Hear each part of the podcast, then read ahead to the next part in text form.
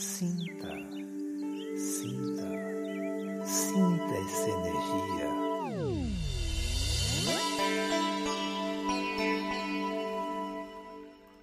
Olá, como anda a sua saúde? A sua saúde física, mental, do seu lar, do seu trabalho? É, do seu lar. Como é que está a movimentação da energia na sua casa, no seu ambiente de trabalho, aonde você vive? Você sabia que não é só o nosso corpo que precisa de boas energias? Você já parou para reparar que há certos momentos em que as coisas não fluem? A gente fica doente à toa, o filho vive se machucando, batendo a cabeça toda hora. Por que será isso? Falta de atenção? Ou energia que não está circulando bem. São movimentos sutis que a gente pode fazer nos nossos ambientes que vai mudar toda a nossa vida física, emocional, o nosso raciocínio, a nossa saúde mental. O nosso ambiente também precisa de tratamento, não é só o nosso corpo.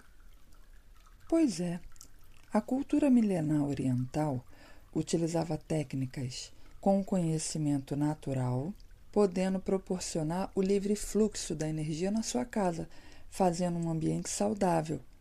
E hoje em dia a gente pode levar para o nosso lugar de trabalho qualquer ambiente. A gente pode curar o nosso ambiente. Já viu aquele trabalho, aquela casa que você não se sente bem, ou tem alguma coisa ali que parece que está estagnado?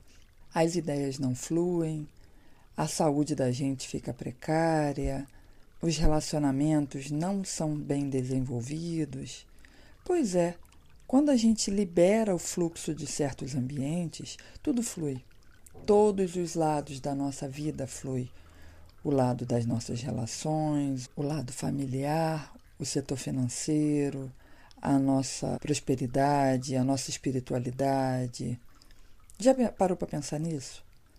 Pois é, os orientais, eles trabalham com feng shui, que é uma técnica bem antiga. Feng Shui significa vento e água e não está relacionado com religião alguma, tá? Não é dogmático.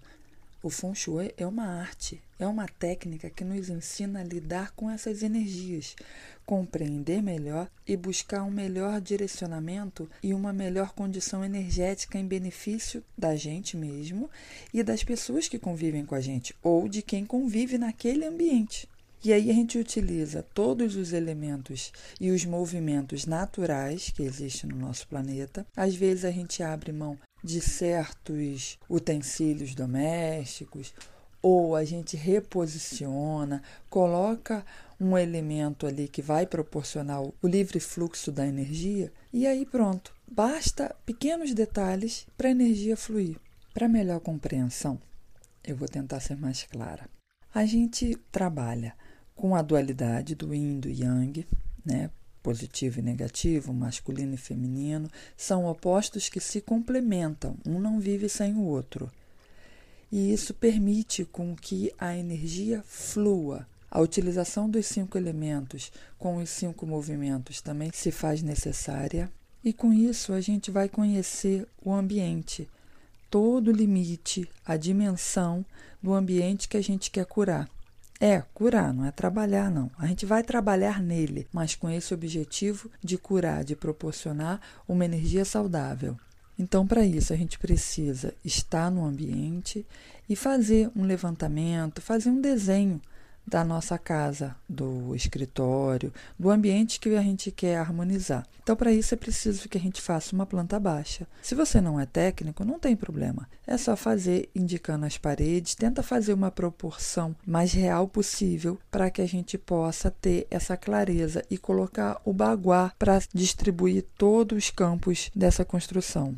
E para quem está pensando em comprar ou construir um imóvel, é muito importante ver isso antes mesmo da execução da planta, para ver se o terreno é um lugar saudável, se a gente precisa fazer umas correções, usar o norte magnético a nosso favor, ver se tem algum elemento no leito do subsolo para poder não emitir energias telúricas.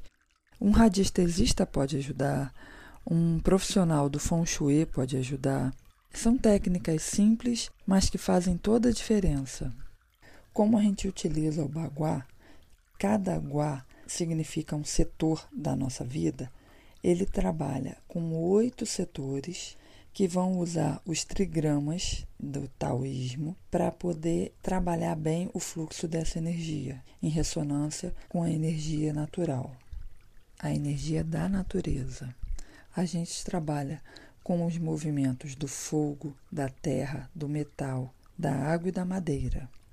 Cada um desses movimentos tem um ki, uma energia propícia que vai ajudar na cura de cada ambiente e vai potencializar cada setor da sua vida: setor do trabalho, da espiritualidade, da família, da prosperidade, sucesso, os relacionamentos, a criatividade, os amigos e principalmente a saúde, a saúde da casa e dos moradores da casa. Como eu já disse, a gente trabalha com elementos que pode facilitar. E são elementos simples, como espelhos, utilização de cores, utensílios com esses elementos, madeira, água e por aí vai. Ah, poxa, Flávia, mas eu não tenho condições, eu não sei como fazer isso, eu não tenho ideia, eu não quero contratar ninguém, eu não conheço ninguém que faça isso. Não tem problema, você pode começar por uma cura visual na sua casa organizando o seu ambiente. A gente pode começar com arrumação de gavetas, doar roupas e calçados que a gente não usa mais, porque elementos que ficam estagnados na nossa casa estão condensando, estagnando energia ali, desnecessário. Vamos trabalhar o desapego. A gente pode abrir mão de objetos, de peças que estão na nossa casa que a gente não usa há anos e também não tem nenhum apego afetivo. Então a gente pode se desfazer dessas peças. A gente tem que arrumar tudo que tiver quebrado, se desfaz de tudo que tiver rachado, trincado. Se tiver algum vazamento em casa, conserta, infiltração, porque isso tudo é ponto de estagnação ou de energia que não são saudáveis. Conserte e guarde os fios danificados. Não deixe aquelas caixas com os fios aparentes, isso não é saudável. As portas dos banheiros devem estar sempre fechadas.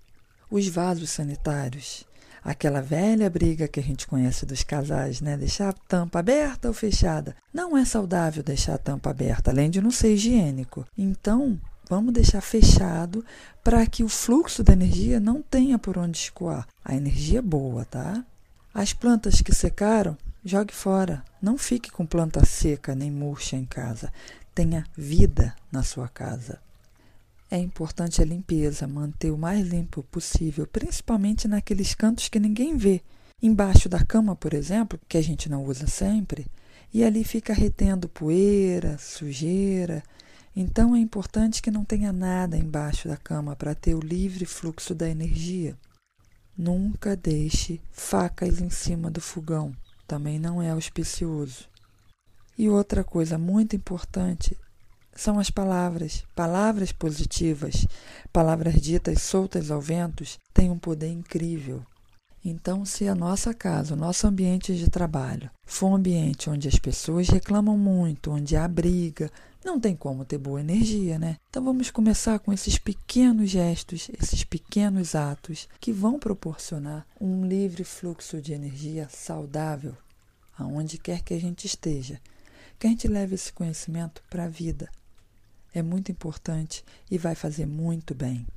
Quando o nosso corpo não está bom, a gente procura um especialista para tentar regularizar e equilibrar a nossa energia, a nossa cabeça, a nossa saúde física.